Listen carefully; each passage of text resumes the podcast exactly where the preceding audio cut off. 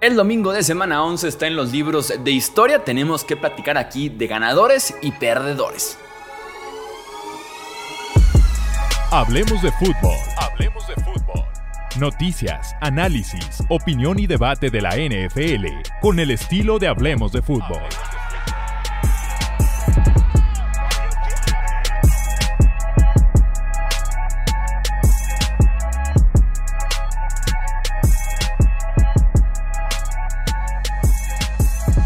¿Qué tal amigos? ¿Cómo están? Bienvenidos a una edición más del podcast Hablemos de Fútbol. Yo soy Jesús Sánchez. Vamos comentando qué fue lo mejor y lo peor que nos dejó este domingo de semana 11 que tuvo partidos muy cerrados, partidos que se fueron hasta las últimas jugadas, posesión perdón, diferencia de solo una posesión en el último cuarto, así que sí fue un domingo, creo yo, bastante, bastante interesante en temas de NFL.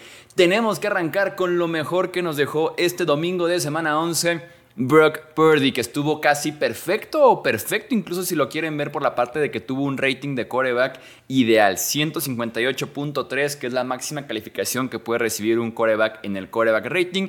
Desde el 89 que no sucedía esto en San Francisco y es que el tipo lleva no solamente este partido en contra de Buccaneers, sino también la semana pasada en contra de Jaguars, lleva 15 días intratable Brock Purdy. Le vino de maravilla la semana de descanso en este partido estuvo súper efectivo, eficiente, haciendo todo lo justo y necesario, reparte el, el ovoide, ha involucrado en estos últimos 15 días mucho a George Kittle, lo cual es muy positivo, a Kyle Jusic, a Christian McCaffrey, ni se diga los touchdowns largos de Brandon Ayuk, entonces...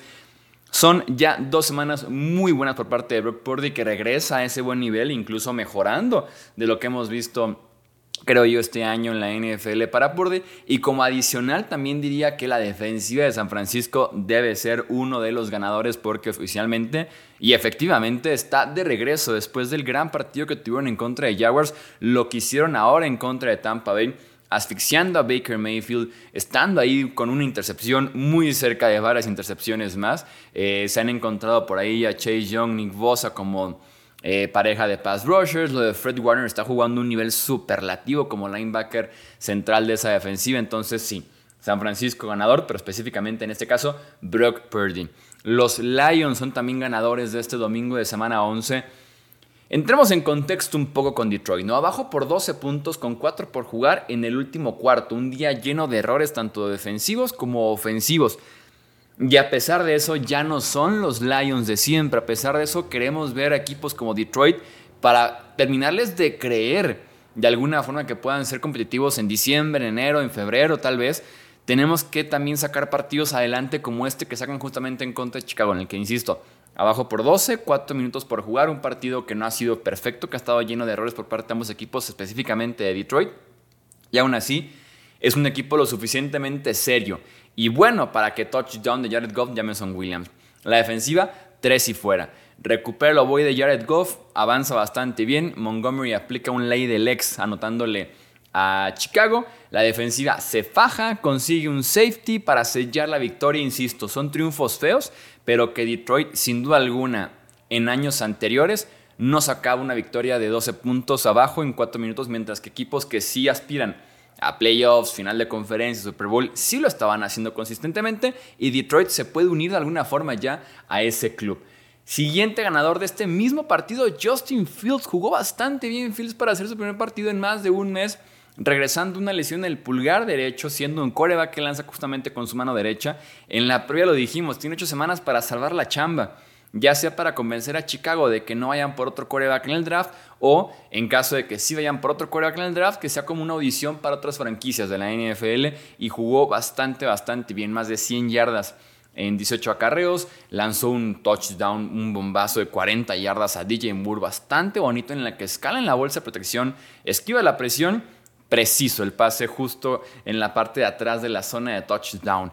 Siguiente ganador, Trevor Lawrence, después del partido espantoso que tuvo en contra de San Francisco, tuvo un gran, gran partido. Me atrevo a decir que su mejor partido este año en contra de los Titans.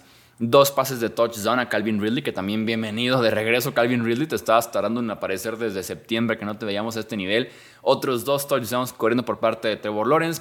Se recuperó sin, sin duda alguna de las dos intercepciones y múltiples capturas de coreback en contra de San Francisco.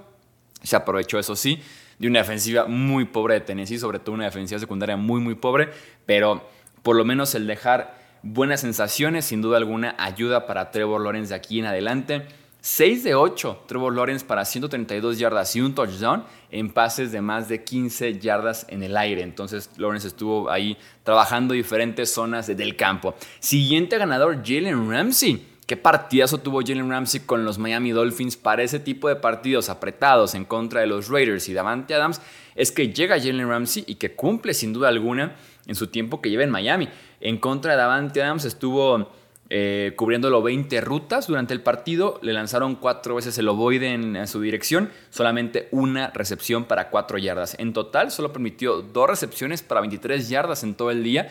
Misma cantidad de intercepciones. Tuvo dos intercepciones, incluyendo una espectacular al final del partido en el que brinca, se estira por el ovoide como si él fuera el wide receiver y sella el triunfo de los Dolphins. Ha hecho la diferencia, sin duda alguna, en esa defensiva. Otro ganador, los Denver Broncos, estaban 1-5 en la fecha límite de cambios, estaban hablando de si vendían o no vendían. Eh, prácticamente media NFL interesada en Justin Simmons, en Patrick Surtain, en Cortland Sutton, en Jerry Judy, Javon de Williams. Toda la NFL estaba interesada en todo el roster de los Broncos, decidieron aguantar Llevan cuatro triunfos consecutivos contando este que tuvieron el domingo por la noche en contra de Vikings. Y están en la pelea, ¿eh? 5-5 ese equipo de Broncos con una defensiva bastante sólida y con un Russell Wilson que ha sido muy conservador, pero con Corland Sutton ha sabido cómo llegar justamente a la zona de anotación. Otro ganador, Daron Bland, el cornerback de los Dallas Cowboys. No se extrañaba a Trevon Dix. Trevon Dix sale de la alineación, eso le da más protagonismo y tiempo a Daron Bland y el tipo lleva cuatro pick sixes esta temporada. Es un empate el récord de la NFL para un solo año. Tiene por ahí siete semanas para poder romper el récord con siete pick sixes, lo cual es una maldita locura que un defensivo tenga seis touchdowns, perdón, cuatro touchdowns en una sola temporada. Va a buscar la quinta a ver si se le puede dar para establecer el récord de la NFL. Ha sido muy bueno en cobertura, ni se diga justamente en los robos de balón. Selló el triunfo con el pick six que tuvo hoy en contra de los Panthers. Otro ganador, Jalen Warren, el running back de los Steelers, tuvo un touchdown muy bonito de 74 yardas, un touchdown largo, una carrera en que se quitó varios tacleos consiguiendo yardas después del contacto y yardas por arriba de lo que se espera en cada carrera de Jalen Warren. En total tuvo 145 yardas de las 249 yardas que tuvo Pittsburgh, o sea, más del 50% lo produjo Jalen Warren y por ahí una tercera parte la produjo en esa carrera de 74 yardas que tuvo en contra de la defensiva de los Browns. Running back 1 cantadísimo.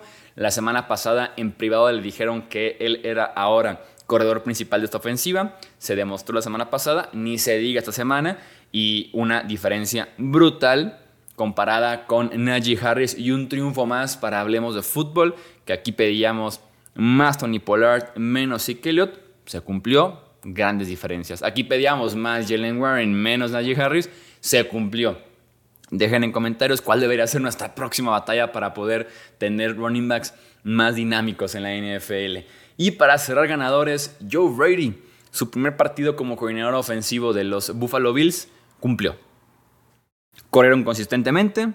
Josh Allen estuvo eh, consiguiendo los pases cortos, nada muy exagerado, evitando ser el héroe, que, con Buffalo a veces eso es más que suficiente para poder sellar un triunfo. En contra de una defensiva de los Jets que se le complica históricamente a Josh Allen, insisto, pases cortos, lo que, tomó lo que la defensiva le estaba dando.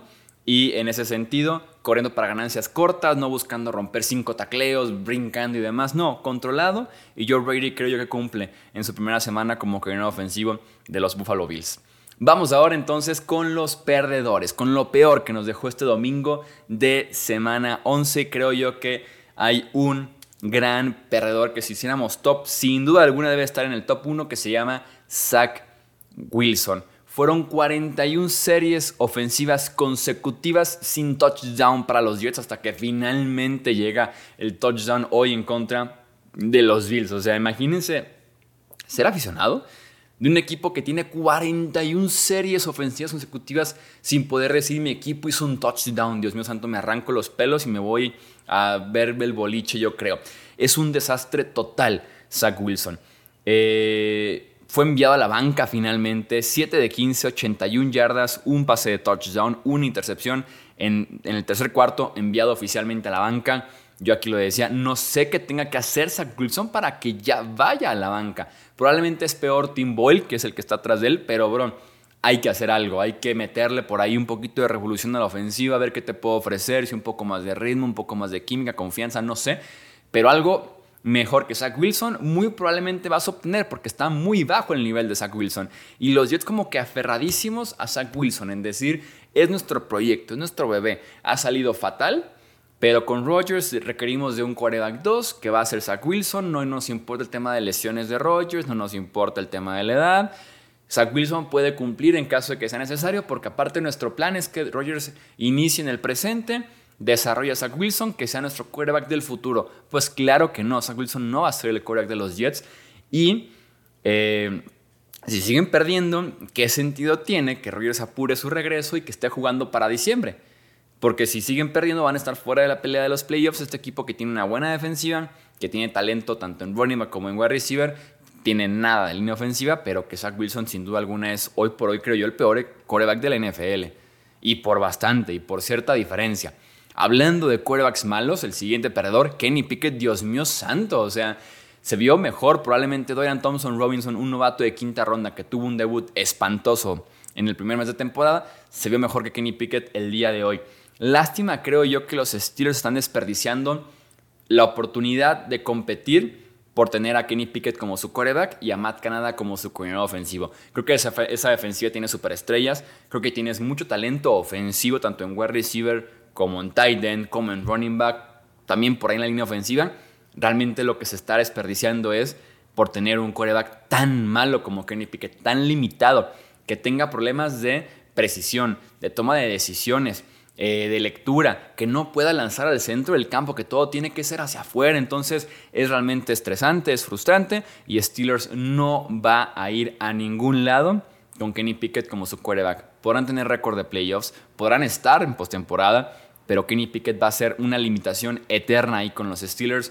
Yo la confianza la tengo perdida ya con ese quarterback. Probablemente debe seguir jugando él, iniciando y demás, porque Mitch Trubisky tampoco es opción, lo tenemos clarísimo después de que lo hemos visto en momentos diferentes con Chicago, con Steelers, pero la ofensiva está muerta por múltiples razones con Steelers. La principal debe ser Kenny Pickett. Siguiente perdedor, Brandon Staley, Dios mío santo. Eh, por primera vez en dos meses los Packers pueden decir hicimos más de 20 puntos. ¿Y cuál fue la fórmula? Simple y sencillamente enfrentar a la defensiva de los Chargers. En la previa decíamos, ¿no? El problema más grande de Chargers es su defensiva. La solución más grande que tiene ahorita es enfrentar a Jordan Love y la ofensiva de los Packers. Pues pum, 23 puntos y te llevas la derrota a Los Ángeles. Tampoco la ofensiva salva, vamos a platicar ahorita de la ofensiva, pero Dios mío santo, Brandon Staley por lo menos intenta algo diferente. ¿Qué podría hacer eso algo diferente? Entregar el llamado de jugadas. Llevan preguntándole y preguntándole y preguntándole y preguntándole de vas a seguir llamando a las jugadas defensivas, vas a seguir llamando a las jugadas defensivas, al punto de que hoy agarra al reportero y le dice, me vuelves a preguntar y casi que estás a tu casa. O sea, deja de preguntarme eso, voy a seguir llamando a las jugadas defensivas. Porque es un coach defensivo a pesar de que la defensiva es basura desde antes de que llegara y que no ha podido él solucionarla ahí en Los Ángeles. Y la ofensiva tampoco se salva. Un drop espantoso por parte del wide receiver novato Quinton Johnson en, cuarto, en, en el cuarto cuarto, cuando Chargers básicamente se hace la recepción posición de gol de campo para por lo menos empatar e ir a tiempo extra o posiblemente buscar el triunfo. Drop espantoso. Austin Eckler debe ser perdedorzazo del año, eh, de año completo de la NFL, porque en el offseason se pone sus moños, hace huelga y no consigue lo que quiere, que es el contrato multianual, y tampoco consigue un cambio de equipo. Y este año se lesiona en la primera semana, se pierde gran parte del inicio de temporada, regresa, se ve ser explosivo y en este partido en contra de Green Bay tiene un fumble en la yarda 2.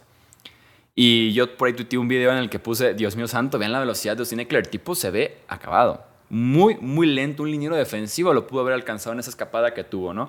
Eh, entonces, todo mal, todo mal con los Chargers de Los Ángeles y cerremos con un perdedor más, que son los Commanders. Tres fumbles, tres intercepciones en contra de esa defensiva de los New York Football Giants, barridos por Nueva York. Commanders este año fue barrido por los Giants. Tienen solamente tres triunfos los Giants en la temporada. Uno fue Arizona y los otros dos fueron los Commanders. Entonces, Dios mío santo, perder dos partidos en contra de Nueva York este año debería ser descenso a la CFL o a la ONEFA probablemente para Commanders. Tommy DeVito te hace tres touchdowns, tiene un buen partido en contra tuya. Tommy DeVito, un tipo que tiene más nombre de actor de una serie de mafia italiana en Nueva York que de coreback de una franquicia en Nueva York. Eh, sin duda alguna se llevan por ahí la tache más grande, creo yo, este, esta semana. Cuando están peleando, cuando tienen buenos resultados, cuando por lo menos dan buenas sensaciones, que lleguen y pierdan en casa en contra de los Giants, ¿no? Y aparte el FedEx Field ya se reportó sin agua caliente en, los, en las regaderas de los vestuarios al final del partido. Entonces, esa franquicia no va a cambiar, al igual que los Chargers, tampoco nunca van a cambiar. Vamos a dejar hasta aquí los ganadores y perdedores que nos dejó este domingo de semana 11. Recuerda comentar tu opinión en nuestras redes sociales, Twitter, Facebook, Instagram, así como compartir este podcast. Esto es Hablemos de Fútbol. Yo soy Jesús Sánchez. Hasta la próxima. Gracias por escuchar el podcast de Hablemos de Fútbol. Para más, no olvides seguirnos en redes sociales y visitar hablemosdefutbol.com.